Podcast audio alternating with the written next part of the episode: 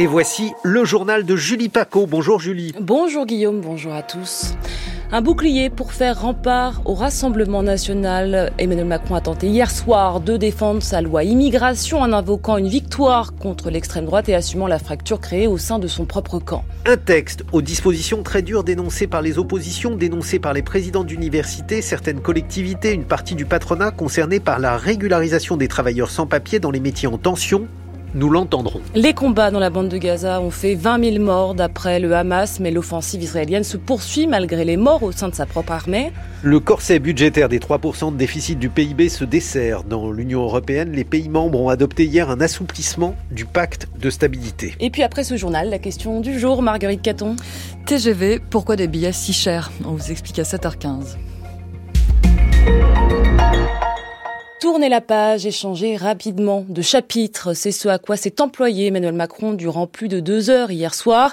Le chef de l'État invité de France 5 a balayé les accusations de trahison des valeurs républicaines dans la loi immigration adoptée mardi soir avec le soutien de la, de la droite et du Rassemblement national. Et si Marine Le Pen revendique une victoire idéologique, le président de la République y voit au contraire un texte rempart contre l'extrême droite Rosalie Lafarge que cela pousse un ministre à la démission. Moi, je le respecte. Que cela heurte certains parlementaires. C'est légitime. Emmanuel Macron le dit, le répète, il assume ce texte, cette loi immigration. C'est pour moi le bouclier qui nous manquait. Même s'il n'en aime pas toutes les mesures. Il y a des choses qui me je vais pas vous dire que je saute au plafond, que je les trouve formidables, ces choses. Il y a des choses qui. Bah, la caution demandée honnêtement aux étudiants étrangers, je pense que c'est pas une bonne idée. Insuffisant pour tout bloquer, insiste le président. Après, ça peut se retravailler. Qui transfère au Conseil constitutionnel le sort de tout ou partie de cette loi. Mais ce que ne veut pas entendre Emmanuel Macron, c'est l'argument d'une victoire idéologique du RN. C'est pas vrai que c'est des dispositions qui sont de nature Rassemblement national. Madame Le Pen, à deux reprises, elle était pour la suppression de l'aide médicale d'État. Dans ce texte, on la préserve. Est-ce qu'il y a une préférence pour les emplois? Non. Est-ce qu'il y a une simplification des licenciements, comme elle le demande pour les étrangers? Non. Le texte ne reprend pas les idées du RN, au contraire, il aide à les combattre, assure le chef de l'État. Je revendique de porter le projet qui est le plus à l'opposé de ce que fait le Rassemblement national. Simplement, je pense que lutter contre lui, ça n'est pas refuser de traiter les problèmes qui le nourrissent. Au contraire, c'est s'attaquer à eux et montrer qu'il y a une réponse dans le champ républicain conforme à nos valeurs et en étant efficace. À l'opposé du RN, rempart même à l'extrême droite, Emmanuel Macron tente d'inverser le récit qui est fait depuis l'adoption du projet de loi immigration avant-hier, sans garantie que cela suffise à apaiser son camp, ébranlé, voire euh, fracturé par ce qui s'est passé à l'Assemblée. Une loi immigration dénoncée par les oppositions politiques, mais aussi de nombreux syndicats et associations qui ont appelé à manifester hier soir. Des rassemblements ont eu lieu à Rennes, Besançon ou encore à Cherbourg. Et parmi euh, les concessions faites à la droite qui ont fracturé le camp présidentiel sur ce texte immigration, la question de la régularisation des travailleurs sans papier dans les secteurs en tension. Si le texte est promulgué après son examen par euh, le Conseil constitutionnel, eh bien le dispositif sera finalement plus restrictif que celui initialement prévu par le gouvernement. La durée de travail nécessaire a été allongée à 12 mois sur les 24 derniers mois et les titres de séjour seront désormais délivrés selon le bon vouloir des préfets. De quoi inquiéter le patronat dans ces secteurs en tension en manque cruel de main-d'œuvre alors qu'il manquera 3 millions d'actifs d'ici à 2050 à tous les niveaux de qualification Fanny Imbert. Certains secteurs ne peuvent pas tourner sans main-d'œuvre étrangère, c'est même le MEDEF qui le dit. Ce ne sont pas les patrons qui demandent massivement de l'immigration, c'est l'économie, assurait Patrick Martin, président du premier syndicat patronal, au micro de Radio Classique avant-hier. C'est l'hôtellerie, la restauration, la construction ou les soins qui sont les plus demandeurs. Les immigrés occupent un emploi sur dix en France. La moitié d'entre eux travaillent dans les services. Ils occupent par exemple des emplois à domicile, un secteur qui ne peut clairement pas se priver d'immigration explique Pierre-Olivier Ruchenstein, directeur général de la Fédération des particuliers employeurs. On fait partie du top 5 euh, des métiers les plus en tension de la DRS avec 800 000 euh, emplois à pourvoir pour 2030. On a depuis les années 70 que le chômage soit haut ou que le chômage soit bas, de toute façon entre 20 et 25 de notre population euh, salariée qui est immigrée. Pour cet exemple précis, si le nombre de régularisations baisse à l'avenir, ça peut avoir des impacts directs Je pense simplement que ça va nuire au quotidien des Français, qu'il s'agisse de la petite enfance, qu'il s'agisse de la perte d'autonomie ou même des conciliations des temps de vie qui sont euh, d'ailleurs euh, extrêmement bénéfiques, en particulier pour les femmes qui travaillent. S'il y a une pénurie de main-d'œuvre qui continue de s'accroître, c'est la petite enfance et l'accompagnement de nos aînés qui risquent de mécaniquement en pâtir. Selon la nouvelle loi, c'est un débat annuel au Parlement qui fixera désormais le nombre d'immigrés pouvant travailler en France. Fanny Imbert, une régularisation euh, des travailleurs sans papier à laquelle l'Italie, dirigée par la première ministre d'extrême droite, Giorgia Meloni, a été contrainte de céder. 450 000 titres de séjour seront ainsi accordés d'ici deux ans. On y revient dans le journal de l'Écho à 7h30. Enfin, hier soir, Emmanuel Macron a tenté euh, d'éteindre la polémique, mais en a allumé certainement une autre sur Gérard Depardieu. Le chef de l'État a dénoncé une chasse à l'homme contre l'acteur et fustigé les propos tenus euh, par la ministre de la Culture, Rima Abdulmalak, qui estime quant à elle que l'acteur fait honte à la France. Au contraire, Gérard Depardieu rend fier la France, estime Emmanuel Macron qui souhaite que l'acteur, mis en examen pour viol et agression sexuelle, puisse continuer à travailler, à créer, dit-il, des propos qui suscitent l'ire de la gauche et des associations de défense des femmes qui voient une insulte faite aux victimes de violences sexistes et sexuelles. Le soulagement des parties civiles au procès en appel du Mediator. Des peines et des amendes bien plus lourdes qu'au premier procès ont été euh, prononcées hier par la Cour d'appel de Paris. Le groupe pharmaceutique Servier a été reconnu de tromperie aggravée, d'homicide et blessures involontaires et d'escroquerie pour avoir commercialisé ce médicament à l'origine d'un des plus retentissants scandales de santé publique. Six sociétés du groupe ont surtout euh, été condamnées à rembourser les 415 millions d'euros déboursés par la sécurité sociale durant les 33 ans de commercialisation du Mediator.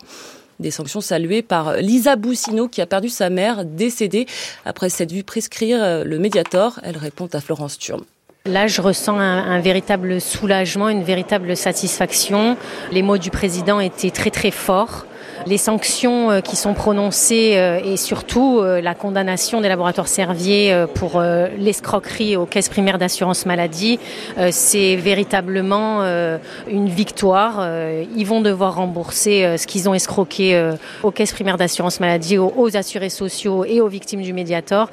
Et je vous cache pas aussi ma satisfaction que Jean-Philippe Seta, l'ancien dirigeant des laboratoires Servier, va sentir passer sa peine d'emprisonnement, certes assortie pour une bonne partie d'un sursis, mais il va devoir euh, effectuer euh, une peine d'emprisonnement euh, ferme avec un bracelet électronique. Ça veut dire un numéro d'écrou, ça veut dire une restriction de liberté, et ça, je suis entièrement satisfaite. À titre personnel, je vais clairement euh, tourner une page et me dire que justice, elle aura été rendue dans mon cas personnel pour ma mère. Et là, j'éprouve aussi une, une, satisfaction en tant que citoyenne de me dire que euh, quand on escroque euh, la société et qu'on on détruit des vies, eh ben on, on paye cher. Et c'est le cas et je trouve que c'est une, une, décision de justice excessivement satisfaisante. Le groupe Servia aussitôt annoncé qu'il allait faire appel de cette décision. 7h07 sur France Culture, la suite du journal de Julie Paco. L'offensive israélienne dans la bande de Gaza a fait au moins 20 000 morts depuis le 7 octobre dernier. Dernier bilan annoncé par le Hamas hier au 76e jour de guerre. Et si les négociations pour une nouvelle trêve se poursuivent en coulisses, les combats continuent dans l'enclave. Des combats au cours desquels 133 soldats israéliens ont été tués, près de 2000 blessés. Notre envoyé spécial Gérard Mohamed a rencontré l'un d'eux, soigné à l'hôpital Ishilov de Tel Aviv. Ofer a été blessé au tout début de l'offensive israélienne à Gaza par des éclats d'obus de mortier. S'il tient debout sur ses deux jambes aujourd'hui, c'est presque un miracle. J'ai été opéré des jambes, opéré du ventre avec quelques complications et puis quelques pontages aussi. Oui, on peut dire que j'ai traversé pas mal d'épreuves. Et puis il y a les blessures qui ne se voient pas, la douleur d'avoir perdu cette nuit-là un frère d'armes, un ami dans la vie, des images qui l'ont parfois hanté. Ça cause des difficultés pour le sommeil. Juste après ma blessure, j'avais du mal à dormir. Mais aujourd'hui, je travaille dessus. Je suis une thérapie. Ça fait partie aussi de l'aide que je reçois ici. Dans cet hôpital, une dizaine de soldats israéliens sont soignés en ce moment avec une attention particulière pour les plus jeunes, explique le docteur T, médecin militaire. C'est toujours des, des difficultés. Ils rentrent dans une horreur particulière. Euh, Gaza, c'est quand même un terrain euh, militaire qui est quand même très compliqué. Euh, c'est comme rentrer un peu pour eux dans une ville fantôme où il va se passer des choses qu'ils sont pas prêts à, voir parce que c'est une zone de guerre. Une guerre qui parfois ressurgit au sein même de l'enceinte de l'hôpital. C'est une alerte à la bombe. Soignants et patients, qu'ils soient soldats ou civils, se précipitent dans les abris pour se réfugier. Gérard Mohamed et Eric Audra envoyés euh, spéciaux à Tel Aviv. Israël a ordonné euh, hier soir l'évacuation immédiate d'une partie euh, de la ville de Ragnounès au sud de l'enclave palestinienne. D'après l'ONU, cette zone abrite plus de 140 000 habitants et réfugiés. Dans ce contexte, Emmanuel Macron est attendu en Jordanie aujourd'hui pour démontrer son engagement dans la lutte contre le terrorisme, précise l'Élysée. Le chef de l'État va rencontrer les forces françaises déployées sur place à l'occasion des fêtes de Noël avant de s'entretenir avec le roi de Jordanie Abdallah II cet après-midi, avec qui il abordera l'aide humanitaire et médicale à la population civile de Gaza. Les 27 se dotent de nouvelles règles budgétaires. Les pays membres de l'Union européenne se sont mis d'accord sur une modernisation du pacte de stabilité qui limite pour chaque pays le déficit des administrations publiques à 3% du PIB et la dette à 60%.